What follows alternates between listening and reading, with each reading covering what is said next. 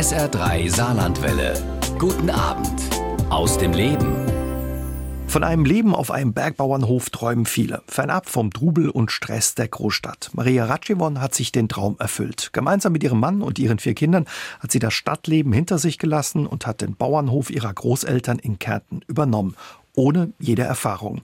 Doch was passiert, wenn Städter aufs Land ziehen? Das beschreibt sie sehr persönlich in ihrem Buch Unser Leben auf dem Bergbauernhof zwischen Himmel und Erde. Und heute ist sie mein Gast bei SA3 aus dem Leben und wir unterhalten uns anlässlich der ARD-Themenwoche Stadt, Land, Wandel über den Alltag und auch die Herausforderungen des Landlebens. Außerdem über den Mut, die eigenen Träume trotz aller Bedenken in die Tat umzusetzen. Und wir haben unser Gespräch per Webschalter aufgezeichnet. Hallo, Frau Ratschimmer, schön, dass Sie sich Zeit für uns nehmen. Hallo, danke vielmals für die Einladung. Bei vielen ist es ja so, ja, die zieht's vom Land eher in die Stadt. Bei Ihnen war es gerade umgekehrt. Wie kamen Sie auf die Idee und ja auch zu der Entscheidung, von Innsbruck aufs Land in die Berge zu ziehen und den Bauernhof Ihrer Großeltern zu übernehmen? Ja, es ist eigentlich eine Entscheidung, die wohl tief in meinem Inneren schon seit Kindertagen schlummert. Es ist der Hof meiner Großeltern, die aber schon über 30 Jahre verstorben sind.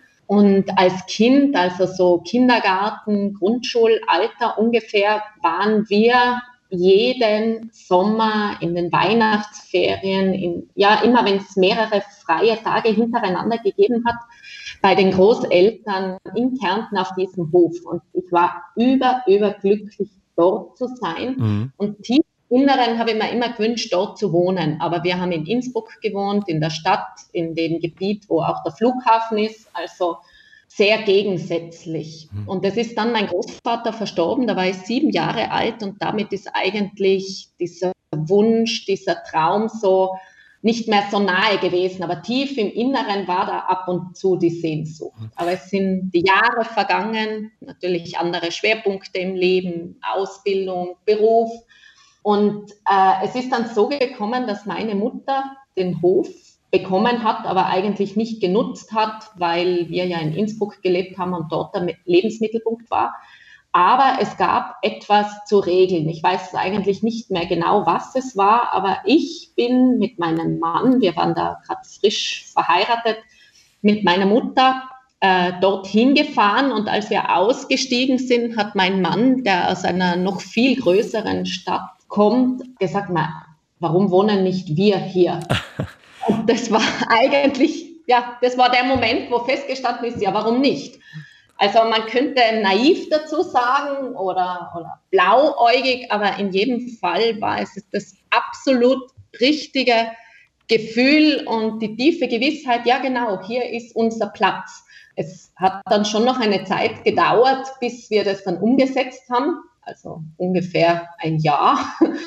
Aber ähm, ab dem Zeitpunkt war eigentlich klar, wir, wir ziehen dort hin. Aber das war ohne vorherige grundsätzliche Überlegungen oder Abwägen oder große Pläne, sondern einfach aussteigen aus dem Auto, mitten in der Natur ist man da und das Gefühl, hier ist unser Platz. Also ein also Bauchgefühl, so was Sie Also ein Bauchgefühl, was was Sie da quasi ja, was Sie da gefühlt ja. haben.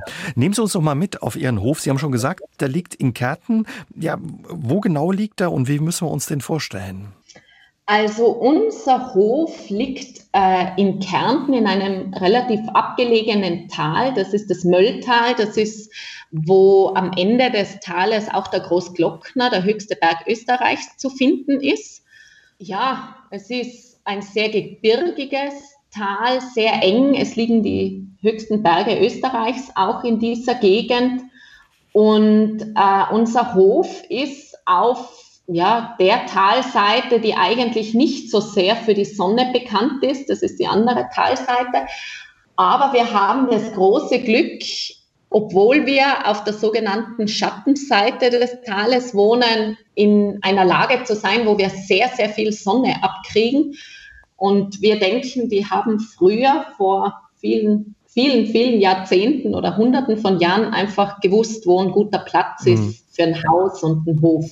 Ähm, wenn man bei uns am Hof ist, endet die Straße. Also es fährt niemand vorbei, der nicht wirklich hin will oder der sich verfahren hat. Das gibt es natürlich auch. Also wir sind eigentlich auf ganz am ruhigen Plätzchen wie so eine kleine, kleine Insel. Wie, weit ist es bis zum nächsten Nachbarn? Bis zum nächsten Nachbarn ist es eigentlich nicht so weit. Das sind vielleicht 100, 150 Meter hinunter. Ähm, das sind ganz wertvolle Nachbarn für uns, weil die uns sehr viel geholfen haben, vor allem in Sachen Landwirtschaft, als wir dann begonnen haben, den Hof selber zu bewirtschaften.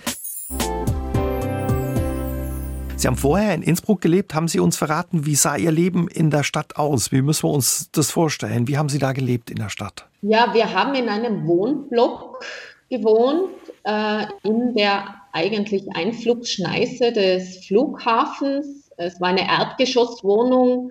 Also man hat nicht gesehen, außer das gegenüberliegende Haus, also keinen Himmel, keine Berge, die es dort natürlich auch gäbe ja, eigentlich so rückblickend würde ich sagen, ein, ein sehr enges Aufwachsen war das. Also die Wohnung natürlich mit einer überschaubaren Anzahl an Räumen und, und nicht sehr groß. Es war gut rauszukommen. Das war für mich als Kind schon sehr wichtig. Also es hat einen Hof gegeben in dieser Wohnanlage mit vielen Kindern. Wir haben dort Ball gespielt und Fangen ja, sind auf Bäume geklettert, die dort in der Hofanlage waren, hatten aber auch relativ, ja, immer wieder Schwierigkeiten mit Nachbarn, die es gerne ruhiger gehabt hätten. Es war jetzt nicht so ein freies, lockeres Aufwachsen in der Stadt. Mhm. Natürlich waren Schule und, und so Freizeiteinrichtungen in der Nähe, aber das war's. Aber man kann schon sagen, Sie waren ein richtiges Stadtkind. Richtiges Stadtkind, ja. Also ja, ich war auch nichts anderes gewohnt. So, kein, kein großer Kontakt mit, mit Tieren. Wir hatten nicht einmal ein Haustier, durften wir gar nicht haben. Ähm, es war in der Freizeit, ja, ich war in der Musikschule. Das war dann auch leicht zu erreichen. Also ich würde sagen, das Einzige, was mit Natur oder Nähe zur Natur zu tun gehabt hat, war, dass viele Strecken mit dem Fahrrad möglich waren zu bewältigen. Mhm. Aber ja, ganz anders als jetzt. Wie haben Ihre Freunde und Ihre Familie dann reagiert, als das Stadtkind Maria gesagt hat, wir ziehen jetzt aufs Land und übernehmen den Bergbauernhof von den Großeltern? Ja, manche haben nur geschaut und sich gedacht, das meint sie doch nicht ernst. Inklusive meiner Mutter, die da schon sehr erstaunt war, dass, dass wir das uns ernsthaft überlegen. Ich glaube, die hat im ersten Moment gedacht, ah, das vergessen die gleich wieder. Also das ist nur so eine Momentaufnahme.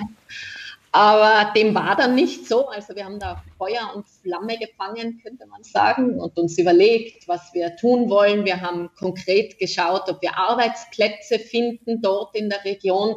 Also wir sind das sehr konkret und fix angegangen. Aber unser Umfeld, glaube ich, hat sehr lange gedacht, wir geben das dann wieder auf, so nach ein paar Wochen. Sie meinen es nicht ernst. Die meinen es nicht ernst und die haben ja keine Ahnung und das ist so abgelegen. Viele haben gefragt, wo ist das überhaupt? Also die wussten weder von der Existenz des Dorfes was, noch von dem Tal. Großglockner vielleicht war noch ein Anhaltspunkt, aber das war es dann. Und vor allem Bauernhof. Ich meine, wir sind da nur hineingezogen zum Wohnen, als wir angefangen haben dort. Also da war vom Bauernhof noch gar nicht viel, ja, die Sprache. Also eigentlich ja nur dieses Haus, aber schon allein diese Abgelegenheit und dass das Haus renovierungsbedürftig ist und dass wir eigentlich kaum jemanden kennen oder eigentlich niemanden kennen, so muss man sagen. Und da hineinziehen in die Abgeschiedenheit, also das, ja, eine Mischung zwischen, die werden schon aufgeben und wenn sie hineinziehen, dann geben sie es dann auf. So was war das. Ja. Wie viel Mut war ja notwendig, dann von Ihnen und Ihrem Mann zu sagen, nee, wir trauen uns das, wir gehen diesen Schritt? Also eigentlich glaube ich, dass wir uns gegenseitig ja immer wieder bestärkt und begeistert haben. Also wir hatten da nicht große Zweifel. Das hat sich gar nicht so nach einer mutigen Entscheidung angefühlt. Das ist dann erst später gekommen, als wir wirklich drinnen gewohnt haben. Mhm. Da, ja, da war dann die Realität und die Realität ist oft ein bisschen anders, als man sich vorstellt. Der Hof, Frau Ratschivon, ja, den Sie übernommen haben, ja, da stand über 20 Jahre, kann man sagen, nicht leer, aber lag brach. Wie sah er aus, als Sie den Hof übernommen haben? War nicht in einem wirklich guten Zustand.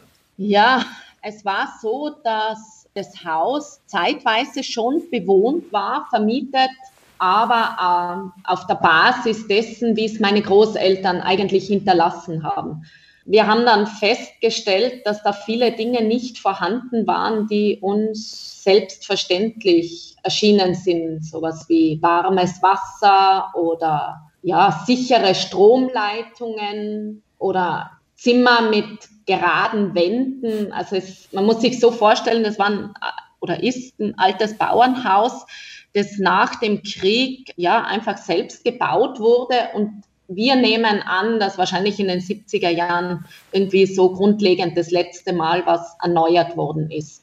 Und in dem Stand haben wir es vorgefunden. Also die Wände waren mit Strohmatten verputzt, die aber im Laufe der Jahrzehnte nach unten gesunken sind. Muss man sich vorstellen, eine Wand und unten war sowas wie ein Bauch. Also man hat ja, wenn man in einen Raum gekommen ist, hat es gewirkt, als wäre unten ein Hügel und dann beginnt die Wand. Die Wand, oh je. Ja, es war, ja, und auch die Decken, die waren sehr niedrig. Mein Mann ist recht groß, der ist beinahe zwei Meter groß. Der hat sich eigentlich nicht ausstrecken können, weil die Räume natürlich sehr klein und niedrig waren. Hat sich immer den Kopf gestoßen dann. Ja, ja, genau. Sie ja, haben es gesagt, es gab, gab kein fließend warmes Wasser, auch keine Heizung. Also das klingt so ein bisschen auch, als wäre das ein Kulturschock für Sie gewesen. Ja, war es definitiv. Als wir eingezogen sind, war das äh, im Juli. Da ist uns das noch gar nicht so schlimm vorgekommen. Aber es wird dann eigentlich schon mit Ende August relativ kühl, so in dieser Lage. Und ähm, da haben wir dann festgestellt, dass das recht wenig ist, einen Holzherd zu haben in der Küche. Der schafft es nicht, das ganze Haus zu heizen. Und wir hatten dann noch einen zweiten Ofen in unserem Schlafzimmer, auch mit Holz zu beheizen. Äh, und das waren unsere zwei Wärmespender. Und das haben wir sehr schnell festgestellt, dass das sehr wenig ist und es wirklich sehr, sehr kalt ist. Und das Ähnliche ist es mit dem warmen Wasser. Also es hat schon einen Boiler gegeben, aber äh, da ja, war überschaubar viel warmes Wasser drin. Mhm. Also ja, das war ganz anders als in der Stadt. Da hat man den Hahn aufgedreht und da kommt warmes oder kaltes Wasser raus oder man dreht den Heizkörper auf und, und es wird das Zimmer warm. Also das war dann alles nimmer vorhanden. Es war auch ein bisschen schwierig herauszufinden, wie man denn überhaupt Feuer macht in einem Ofen. Das kannten Sie als Stadtkind nicht. Nein, habe ich nie vorher gebraucht. Und ja, mittlerweile ist das ganz selbstverständlich. Aber am Anfang war das wirklich ja, mehr Rauch in der Küche als Feuer oder ja, auch nur annähernd Wärme. Das ja, war, oje, ja. oje. Vor allen Dingen morgens, wenn das Feuer dann ausgeht, wird es ja auch kalt. Ja, ne? Ja, sehr kalt. Sehr, sehr kalt. Ja. Wird schwierig, aus dem Bett zu kommen, wahrscheinlich morgens. Genau, genau. Haben Sie manchmal gedacht, Mann, wie naiv waren wir oder was haben wir uns da angetan? Ja, es hat diese Momente gegeben, vor allem im ersten Winter. Das war so ein Extremwinter, in dem es viel mehr geschneit hat als normalerweise üblich. Und es ist dann alles zusammengekommen. Es war die Veränderung in der Arbeit, weil wir ja natürlich beide neue, neue Arbeitsplätze gehabt haben. Es war, dass wir niemanden gekannt haben. Also unser Freundeskreis war mit einem Mal weg. Und dann war es auch noch furchtbar kalt und es hat und hat nicht aufgehört zu schneien. Und das Haus war begrenzt gemütlich und es war eigentlich alles nur Baustelle. Also es war schon irgendwie so immer wieder der Moment da, dass man sich gedacht hat, Wahnsinn, wo haben wir uns da jetzt nur mhm. reinbegeben. Okay, und, und wenn es bei Ihnen schneit, dann kommt ein bisschen Schnee runter, ne? im Vergleich da zu uns im Ein bisschen Schnee runter, ja. In diesem ersten Winter war es innerhalb von einer Nacht mehr oder weniger ein Meter. So viel Schnee habe ich vorher überhaupt noch nie gesehen. Ja, das war unglaublich, diese Schneemassen. Und ja, Schneeräumung, ja, das war auch ein eigenes Kapitel, weil irgendwie nicht ganz klar war, dass unser Hof bewohnt ist. Und das ist wohl ein Schneepflug gekommen von der Gemeinde, aber der hat dann unterhalb von unserem Hof, also da wo unsere nächsten Nachbarn sind, umgedreht und ist wieder runter ins Tal gefahren. Also ja, das war, das war schon ein Schreckmoment, so auch im Gefühl dessen, ja, die wissen ja gar nicht, dass wir da sind. Was ist, wenn was passiert? Eingeschneit da und vergessen. Niemand, wir sind da. Ja. Sie haben sich dann dran gemacht, den Bergbauernhof ja zu sanieren und wieder zu renovieren. Wer schon mal umgebaut hat oder umbaut, ja, der weiß, man muss immer wieder mit Überraschungen klarkommen. Vor allen Dingen, wenn man so ein altes Haus wieder in Schuss bringt, wie es Ihr Bergbauernhof war. Mit was mussten Sie da alles kämpfen? Ja, in erster Linie eigentlich damit, dass wir gar nicht gewusst haben, wie man das macht.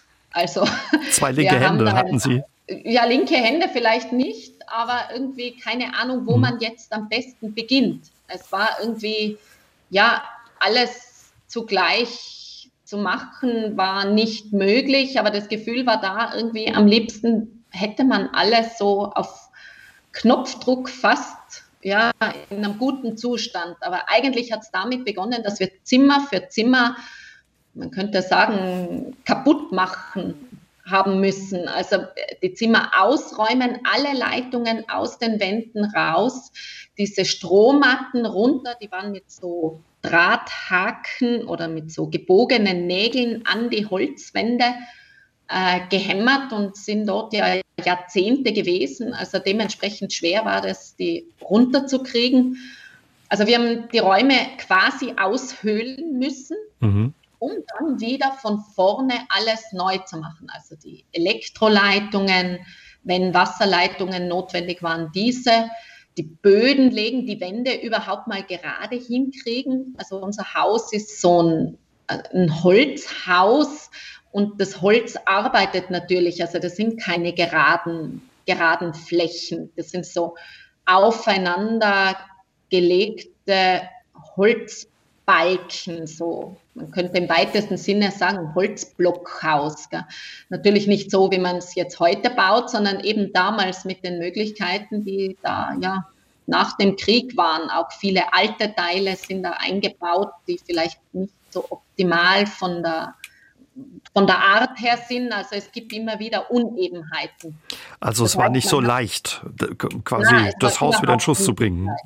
Na, es war Zimmer für Zimmer und wir haben einfach dazugelernt. Es hat Gott sei Dank sehr, ja, sehr freundliche Leute gegeben dort in der Gegend, die uns einfach ein bisschen was gezeigt haben oder erklärt haben. Sie haben schon immer wieder so leise oder weniger leise anklingen lassen, dass das doch eher verrückt ist, was wir machen und warum wir uns das antun. Aber sie haben uns geholfen oder wenn wir was nicht gekonnt haben, uns gezeigt oder ja, uns Leute vorgestellt, die das können, also zum Beispiel ein Installateur oder ein Elektriker, weil wir haben wirklich niemanden, niemanden gekannt. Also ich würde sagen, es ist Zimmer für Zimmer Learning by Doing mhm. gewesen. Würden Sie sagen, das ist auch was, was Sie ja auf dem Land kennengelernt haben oder was sich vielleicht auch unterscheidet von Ihrem Leben zuvor in der Stadt, dass ja, es da einen gibt, der immer einem mit Rat und Tat zur Seite steht und vielleicht auch hilft, wenn man Hilfe braucht? Ja, also das war wirklich etwas, was wir ja als sehr wohltuend kennengelernt haben. Auch das, dass man selber mit anpackt. Also dass man Dinge auch selber macht. Ich habe das in der Stadt eher so empfunden, man muss immer einen Fachmann holen, um irgendwas zu reparieren. Da ist nicht so viel selber gemacht worden. Und da, wo wir jetzt wohnen, ähm, macht eigentlich jeder vieles selber und man holt nur jemanden für die Dinge, die man wirklich nicht selber mhm. machen kann oder nicht machen darf aus irgendeinem Grund. Also dieses, ja, sich helfen, sich am Wissen teilhaben lassen, das war wirklich was ziemlich Neues, aber auch sehr, sehr Schönes für uns zu erleben. In Ihrem Buch Unser Leben auf dem Bergbauernhof schreiben Sie, ja, das erste Jahr war das schwierigste für uns mit ja, richtigen Berg- und Talfahrten zwischen echter Verzweiflung, aber auch unfassbarer Freude. War das so ein Moment, so ein schöner Moment, wenn es Hilfe gab? Und was waren noch schöne Momente und vielleicht auch die schwierigen Momente, wo Sie gedacht haben, boah, jetzt verzweifeln wir?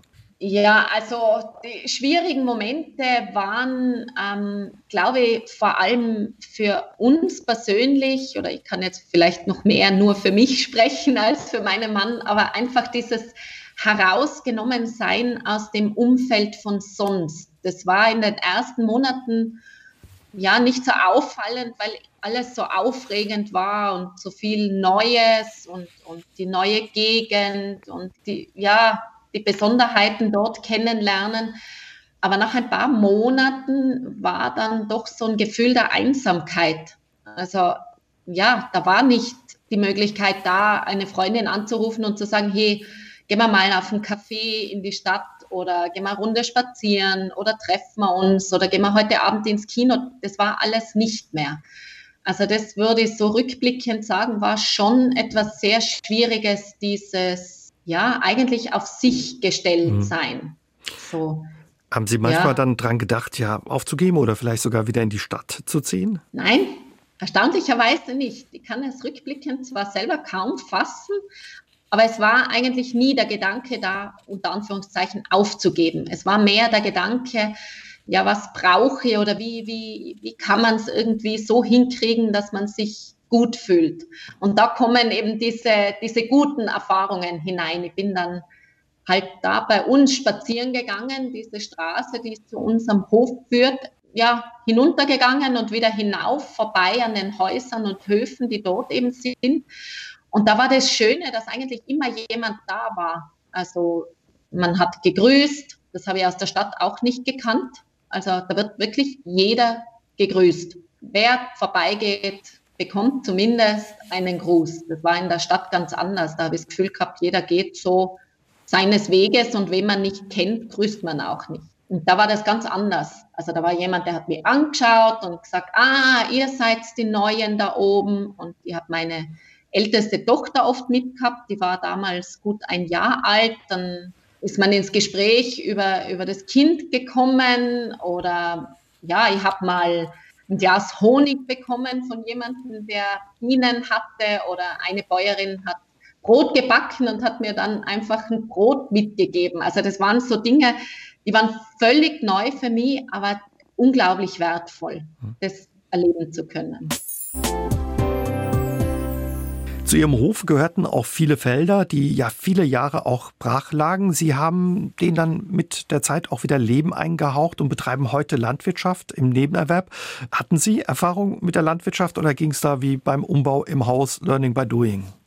Ja, also genau genommen auch Learning by Doing, vielleicht etwas fundierter als diese Renovierungsarbeiten, weil ähm, wir sehr viel gelesen haben zum Thema, also zu den unterschiedlichen Tieren, zur, ja, zum Umgang mit der Natur.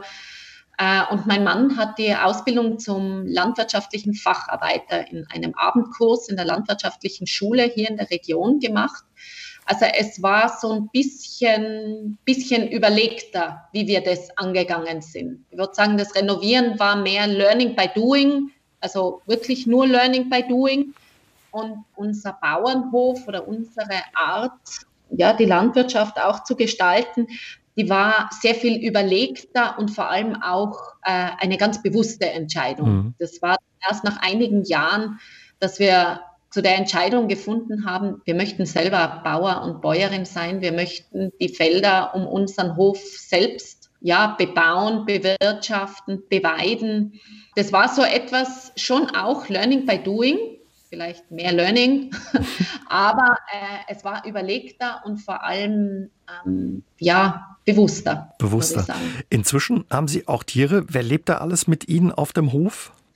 Also wir haben Kreiner Steinschafe. Das ist eine sehr alte Schafrasse, die sehr robust ist. Wir haben Bienen und wir haben Hühner. Die sind zum Teil auch aus einer alten Hühnerrasse, Altsteirer Hühner nennen sich die. Die brüten noch sehr gut. Also wir haben auch immer wieder Küken. Dann haben wir Enten, Laufenten, sechs Stück im Moment, solange der Fuchs uns nicht eine klaut. Die ähm, haben wir in erster Linie in unserem Gartenbereich, weil sie uns sehr gut das, wie nennt man das, das Schneckenmanagement sehr wichtig, ermöglicht.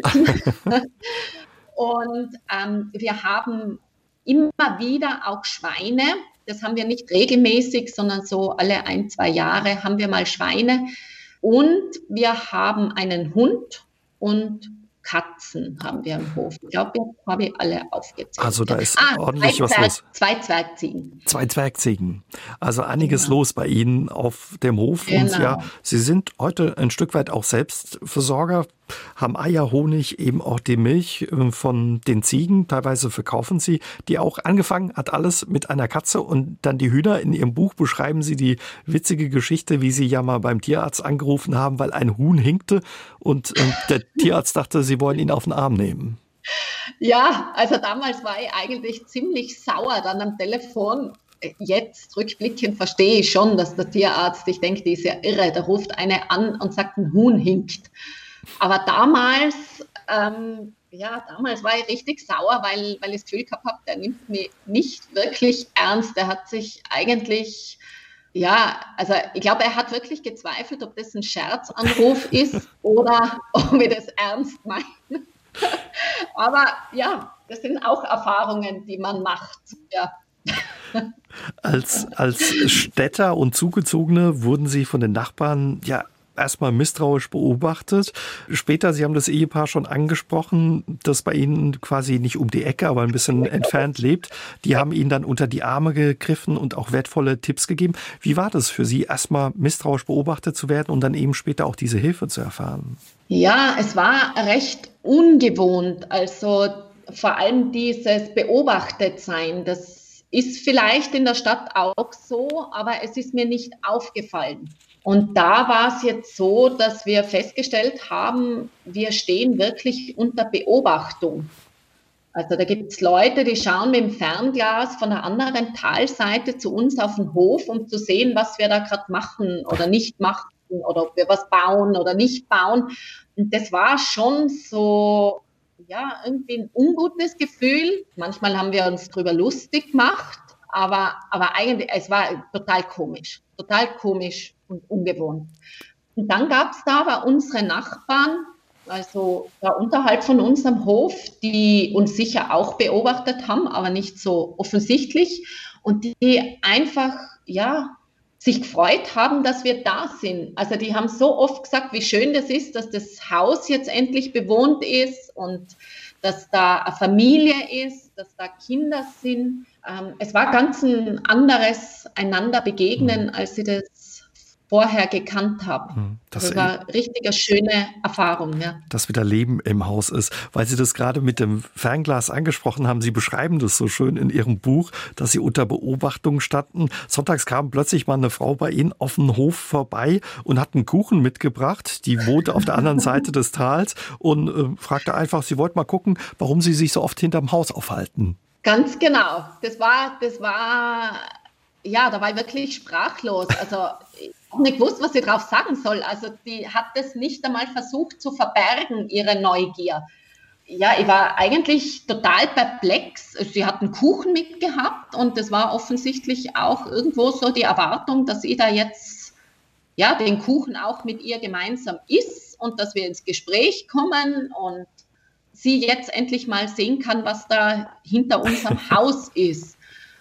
Aber das war damals, also ich habe mir echt gedacht, hey Wahnsinn, was, was, was ist denn da los?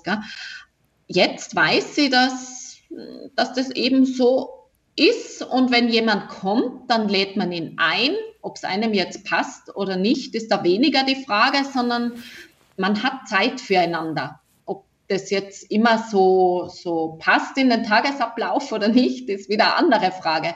Aber es ist auch irgendwo so eine andere Form des Lebens anzugehen. Also mhm. man man interessiert sich füreinander, manchmal vielleicht ein bisschen zu sehr für die anderen als für sich selber.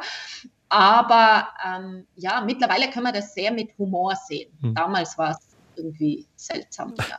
Also Sie brauchen keine Überwachungskamera, Sie haben wachsame, wachsame Nachbarn. Na, brauchen wir nicht. Also das ist, glaube ich, besser als jede Überwachungskamera, aufmerksame Nachbarn zu haben.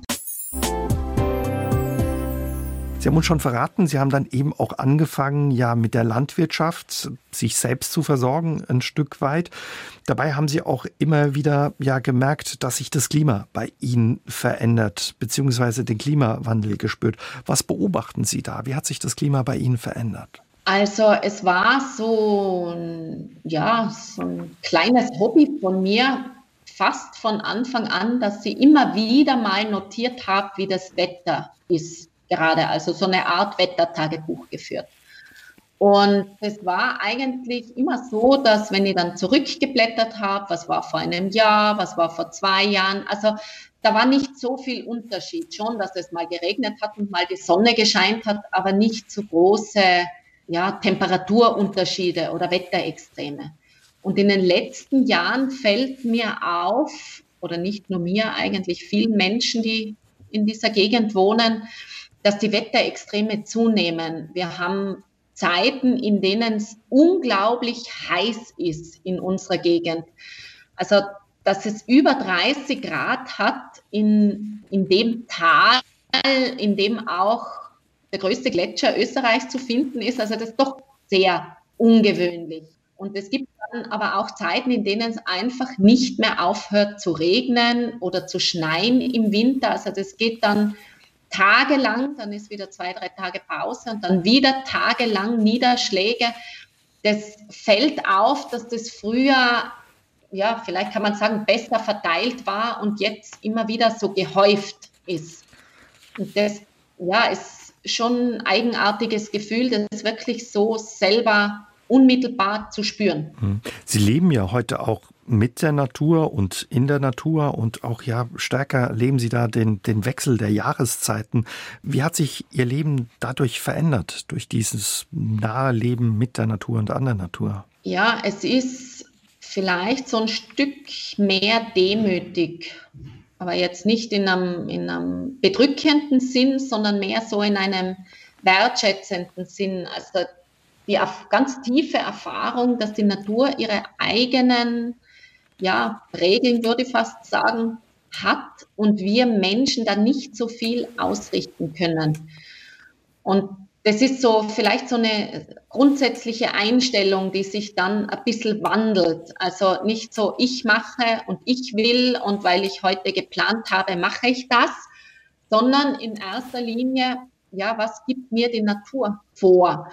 Und das kann sich in Kleinigkeiten zeigen, wie dem, dass ich im Frühling, auch wenn in den Gärtnereien überall Blumen angeboten werden, die verlocken würden, ich keine mitnehme, weil ich weiß, bei uns wird es noch mindestens einen Monat dauern, bis es frostfreie Nächte gibt. Mhm. Das kann so eine Kleinigkeit sein, aber es zeigt sich vielleicht auch ein bisschen im Kleidungsstil oder in den Prioritäten, die man dann setzt. Also ich habe jetzt Gummistiefel ohne Futter, Gummistiefel mit Futter, Gummistiefel für den Stall. Also so eine Ausrüstung habe ich vorher überhaupt nie gehabt und auch nicht gebraucht. Und ähnlich verhält sich es mit den Kindern.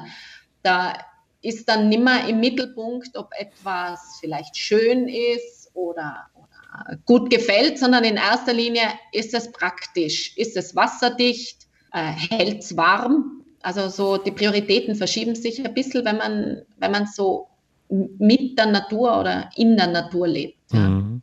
Weil Sie Ihre Kinder gerade ansprechen. Vier Kinder haben Sie, die ja. ja. da groß geworden sind bei Ihnen auf dem Bergbauernhof und da auch zu Hause sind. Wie finden die das, ja so ein bisschen weg vom Schuss groß zu werden? Ja, unterschiedlich, je nach Altersschwerpunkten, sagen wir mal so. Also die Kinder, glaube ich, wissen sehr zu schätzen, äh, diese große Freiheit, die sie haben, gerade auch wenn sie äh, hören von Kindern jetzt aus unserem Freundeskreis, die uns dann besuchen und die in größeren Städten wohnen, dass da viel weniger Freiheit ist, so von Bewegung, von Spielen können, von ja auch von Lärm, den man machen darf.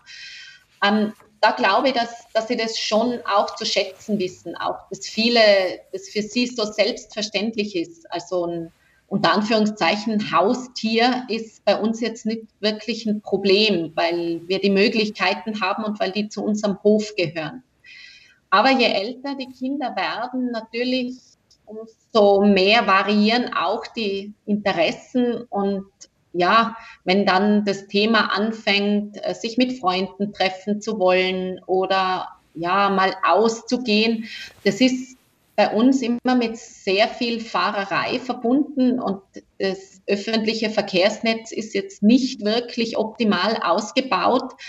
Also da, da werden manche Dinge dann umständlich. Mhm. Auch gibt es bei uns nicht wirklich alles, was man sich vielleicht in manchen Altersgruppen so unbedingt wünschen würde oder tolle Shoppingmöglichkeiten oder was auch immer. Da kommt dann schon Wehmut auf oder so das Gefühl, ma, wir wohnen so weit weg und die, die in der Stadt wohnen, die haben es ja viel leichter. Aber ich glaube, es ist so ein, so ein Mittelding zwischen Spüren, dass, dass sie es eigentlich ganz gut erwischt haben mit ihrem Zuhause und gleichzeitig sowas wie, wie Sehnsucht und Neugier auf das ganz andere. Auf die Stadt dann eben. Ja. ja, ganz genau. Wie, ganz wie genau. weit ist es von Ihnen in die Stadt? Ja, es ist eigentlich nicht so weit weg. In, würde sagen, eine gute halbe Stunde nur, äh, glaube ich, dass das in vielen Gegenden gar nicht als Stadt durchgehen würde, was da für uns Stadt heißt, auch nicht im Vergleich zu Innsbruck, woher ich komme, und schon gar nicht aus dieser Stadt, aus der mein Mann kommt, ganz im Nordosten äh, von Polen. Also ja, das, das ist eine sehr kleine Kleinstadt, aber immerhin eine Stadt. So eine halbe Stunde braucht man dorthin.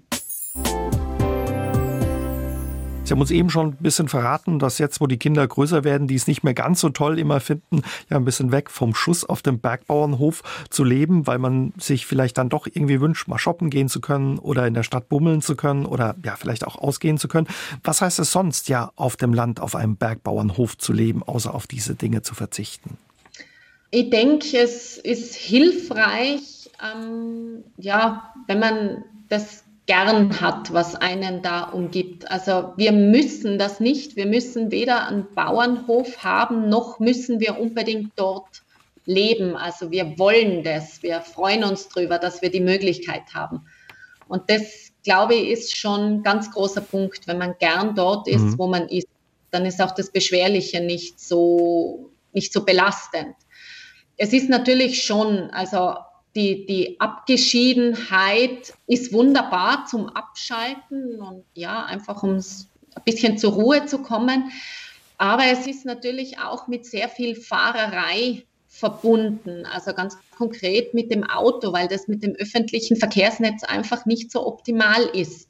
Und das ist, wenn man aus der Stadt kommt oder aus einer Stadt kommt, wo das eigentlich sehr gut funktioniert, schon ja auch ein Stück Wehmut, das mich dann erfüllt, vor allem wenn ich sehe, wie sehr sich das Klima doch verändert. Aber es sind einfach die Gegebenheiten so, dass es kaum realistisch ist, ohne Auto in so einer Gegend zu wohnen. Mhm. Das ist das eine, was Sie, was Sie vermissen. Gibt es noch Dinge, die Sie aus der Stadt und in Anführungszeichen Ihrem alten Leben in der Stadt auf dem Land vermissen? Eigentlich denke ich, dass ich so das Wichtigste für mich unter Anführungszeichen mitgenommen habe. Also für mich ist sehr wichtig mein, meine Familie natürlich, mein Mann und unsere Kinder, meine Bücher, die habe ich mit aus der Stadt. Ähm, vermissen ist vielleicht falsch gesagt, aber ab und zu so eine kleine Sehnsucht, wenn es so einfach möglich wäre, mal ein Konzert zu besuchen oder spontan bei irgendeiner Veranstaltung dabei zu sein. Also das sind so, so kleine Punkte, wo ich mir ab und zu denke, ja, das geht halt hier mhm. nicht. Aber es ist jetzt nicht belastend, aber es sind so diese Momente, wo ich dann für mich selber merke, ja, so ein bisschen Stadtkind bin ich halt doch immer noch. Fiel der, fiel der Umstieg Ihnen dann schwer, ja, von dem Stadtkind zur Landfrau? Ähm, ich denke, ich bin hineingewachsen. Es war am Anfang vielleicht alles auf einmal, könnte man sagen. Also ich war ganz frisch Mutter, dann habe ich mein Studium beendet und war im Praktikumsjahr und ich bin übersiedelt. Also da, da waren so drei Dinge, die jede für sich schon herausfordernd sind, waren da irgendwie so parallel und vielleicht habe ich deswegen einfach ein bisschen länger gebraucht, in alles so hineinzufinden, also in diese Rolle als, als Mama oder diese Vorstellung, die man so hat, wie man denn gerne so als Mama wäre und wie dann die Realität ausschaut mit Schlafmangel und allem Möglichen. Und dann war die Frage, was, was will ich beruflich oder, oder was kann ich beruflich überhaupt in der Gegend machen? Da war dann schon nicht mehr so viel möglich wie in der Stadt. Und das dritte war dann, ja, mit unserem Wohnort. Also was mache ich damit, mit diesem Platz, in dem wir jetzt leben? Und in der Stadt habe ich überhaupt nie dran gedacht, einen Garten zu haben. Das ist eine Seite, die ich an mir ganz neu entdeckt habe, die, die mir großen Spaß macht und, und ja, die mir auch sehr interessiert, aber das hat irgendwie erst so richtig wachsen müssen, denke ich. Sie sind heute ja Krankenhausseelsorgerin und äh, Mutter eben von vier Kindern, Landwirtin im Nebenerwerb. Wie kriegen Sie das alles unter einen Hut neben der Pendelei ja von Ihrem Bergbauernhof zu Ihrer Arbeit in die Stadt? Ja, ich denke, äh, das Gute ist, dass sie nichts zugleich tun muss. Also ich mache mal das eine, dann das andere mir tut es gut, meine Arbeit abseits jetzt von zu Hause, vom Bauernhof zu haben, im Krankenhaus zu arbeiten. Wenn ich dort bin, bin ich sozusagen ganz in meiner Aufgabe dort fest drin. Und wenn ich dann nach Hause fahre, dann ja, dauert es seine Zeit und ich muss da über einen Pass und, und ins nächste Bundesland hinüberfahren. Das hilft mir auch so zwischen den ja, vielleicht könnte man sagen, zwischen den Welten zu wechseln. Und wenn ich dann zu Hause bin, dann bin ich ja mehr oder weniger ganz zu Hause.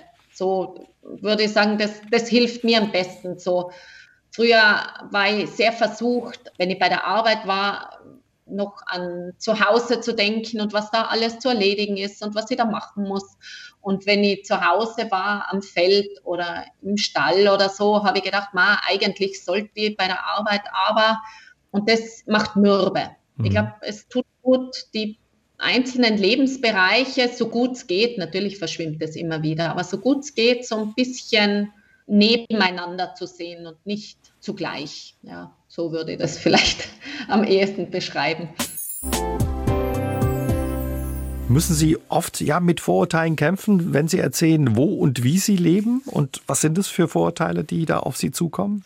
Ja, ich habe schon das Gefühl, dass es Vorurteile gibt gegenüber Menschen, die einen Bauernhof haben, die einfach auch sehr begeistert von dem sind, was, was da in der Natur und am Bauernhof zu finden ist. Und ich merke immer wieder, dass man mir nicht zutraut, dass ich ja eine Ausbildung gemacht habe, also ein Studium, dass ich auch einen Beruf habe, der mit meinem Studium zu tun hat und dass ich den nach wie vor lebe. Also das kann man sich ganz schwer vorstellen, dass man sozusagen beide Welten hat, mhm. dass man nicht für eine entscheiden muss. Also wird das Landleben so ein bisschen von den Städtern dann unterschätzt oder nicht so ernst genommen? Jein oder, oder sehr, ja, so mehr als Hobby abgestempelt. Aber das, ähm, ja, das schmerzt auch ein bisschen, denke ich, die Menschen, die, die wirklich ernsthaft ähm, sich bemühen um, um die Natur, um die Tiere, um, um die Lebensmittel, die sie herstellen. Also ich denke, das wird dem nicht ganz gerecht. Es ist wirklich eine ganz, ganz ernsthafte Aufgabe, die auch viel Wissen braucht, viel Erfahrung. Äh, das ist nicht wirklich ein Hobby, das man mhm. mal so nebenbei macht. Das ist eigentlich eine ganz ernste und wichtige Sache. Also ich würde jetzt auch nicht sagen, dass mein Beruf, äh, für den ich ja jeden Tag in die Arbeit fahre, dass der Mehrwertigkeit hat als das, was wir am Bauernhof machen. Es sind andere Wertigkeiten, aber sie sind beide unglaublich wichtig. Viele zieht es ja mittlerweile ja von der Stadt aufs Land. Erleben Sie das auch ja bei Ihnen in der Nachbarschaft, bei Ihnen im Tal, dass da Ihnen mehr Städter folgen und ja die Sehnsucht nach dem Land da ist? Ja, ja, das kann man bei uns im Tal auch beobachten, dass da eine große Sehnsucht ist nach der Nähe zur Natur, habe ich das Gefühl, nach, nach Ruhe, nach ein bisschen Abgeschiedenheit. Ich denke, das wird es in vielen Gegenden geben, dass, dass man sich so ein bisschen besinnt auf das, was, was brauche ich so für mich als Mensch. Es gibt immer wieder Leute, die auch ja, so Schritte in der Landwirtschaft wagen, aber ganz viele zieht es einfach so hinaus mit ein bisschen Garten, viel Grün ringsum, einfach um vielleicht ein bisschen näher, näher dem zu mhm. sein, was das Leben vielleicht für sie ausmacht. Ja. Sie hatten den Mut, ja von der Stadt aufs Land zu ziehen und Ihren Kindheitstraum zu verwirklichen, vom Leben auf einem Bergbauernhof, trotz aller Bedenken. Ja, wie blicken Sie auf die Entscheidung und wie hat die Entscheidung auch Ihr Leben verändert? Rückblickend denke ich, dass es gut war, dass wir nicht viel überlegt haben, sondern sehr dem Bauchgefühl gefolgt sind. Das merke ich immer wieder, dass das gar nicht so schlecht ist, wenn man dem vertraut, was, was man spürt, was sich gut anfühlt. Ich bin sehr, sehr dankbar, dass wir genau dort gelandet sind, wo wir, wo wir eben jetzt sind. Merkt, dass es mich schon sehr verändert hat, auch in meinen Prioritäten im Leben, dass das meinen Blick auf Lebensmittel verändert hat, auch auf Tiere in der Landwirtschaft, auf das Umgehen mit der Natur. Also da hat sich sehr viel gewandelt. Ich habe nicht das Gefühl, dass ich vorher so achtlos oder ignorant war, aber es war nicht wirklich eine intensive Beschäftigung da. Oder ich habe manche Dinge auch gar nicht so sehr hinterfragt. Mhm. Das hat sich jetzt, denke ich, im Lauf der Jahre doch sehr, sehr geändert, so für mich als Person. Also sind Sie froh, dass Sie ja den Mut hatten, den Schritt äh, zu wagen? Ich bin sehr froh, ja. Ich bin auch sehr dankbar, dass sich diese Möglichkeiten ergeben haben. Also ich betrachte es eigentlich wie ein, ein Geschenk, dass wir genau zu dem Moment damals auf den Hof gefahren sind, wo wir ausgestiegen sind und mein Mann gesagt hat, hey, es ist so schön da, warum wohnen nicht wir hier? Und dass wir die Schritte dann alle gegangen sind mit allen Höhen und Tiefen, auch mit, mit abfälligen Bemerkungen, die man schon auch mitkriegt und manchmal auch direkt gesagt kriegt. Aber ich denke, was man, was man so lernt, wenn man, wenn man sich bewusst für einen Weg entscheidet, jetzt ob von der Stadt aufs Land oder von Land aufs, in die Stadt, denke ich, wenn man tief drin das Gefühl hat, das passt für mich, dann, dann glaube ich, schafft man auch so manche Hürde oder Durststrecke ganz mhm. gut. Und haben Sie sich Ihr Leben so vorgestellt, wie es heute ist auf dem Land, oder ist es doch anders geworden als gedacht? Also eigentlich ist es besser gekommen. Schön. eigentlich ist es besser gekommen, als ich mir je hätte ausmalen können, ja. Und heute ja. haben Sie auch ein Fernglas, oder? ja, wir haben auch ein Fernglas, aber ich möchte dazu sagen, wir nutzen es eigentlich nicht, um auf die andere Talseite zu den Nachbarn zu sehen, sondern so, um Besonderheiten in der Natur zu beobachten. Mhm. Und Besonderheiten sind leider auch Raubvögel, die es auf unsere Hühner abgesehen haben und die aber bei allem Ärger, den sie mit sich bringen, auch wunderschön zu beobachten sind, wenn sie am Himmel kreisen. Und das war der Anlass für ein Fernglas auf unserem Hof. Und Sie haben auch noch viele Pläne ja für die Zukunft. Im Moment sind Sie, glaube ich, dabei, einen Stall zu bauen. Und da können ja dann vielleicht auch in Zukunft Feriengäste unterkommen und ein bisschen was mitbekommen von Ihrem Leben auf Ihrem Bergbauernhof. Ja, genau, so ist der Plan. Wir sind ähm, schon ziemlich weit fortgeschritten bei unserer Baustelle. Wir haben das Gebäude neu gebaut, in dem sich der Stall befindet und natürlich auch die Scheune für das Heu und alles, was halt braucht auf dem Bauernhof.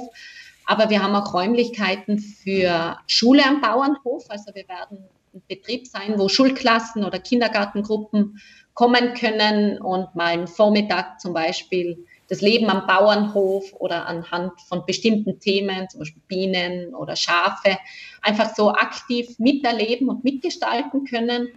Und wir werden ähm, die Möglichkeit anbieten, Urlaub am Bauernhof zu machen bei uns. Ja. Schön. Könnten Sie sich vorstellen, nochmal in die Stadt zu ziehen? Eigentlich nicht, ne? Würde ich nicht, nicht wollen. Ich hoffe, es kommt nicht so weit. Ne? Da wünschen wir Ihnen ja alles Gute für die Zukunft und für Ihre Pläne und weiterhin ja viel Freude bei Ihrem Leben auf Ihrem Bergbauernhof. Vielen Dank, dass Sie uns heute mitgenommen haben dorthin. Danke für die Einladung. Es war mir eine Freude, mitzunehmen auf unseren Hof und in unser Leben. Aus dem Leben. Der SR3 Talk am Dienstagabend ab 20.04 Uhr gibt's auch zum Nachhören auf sr3.de, auf YouTube und in der ARD Audiothek.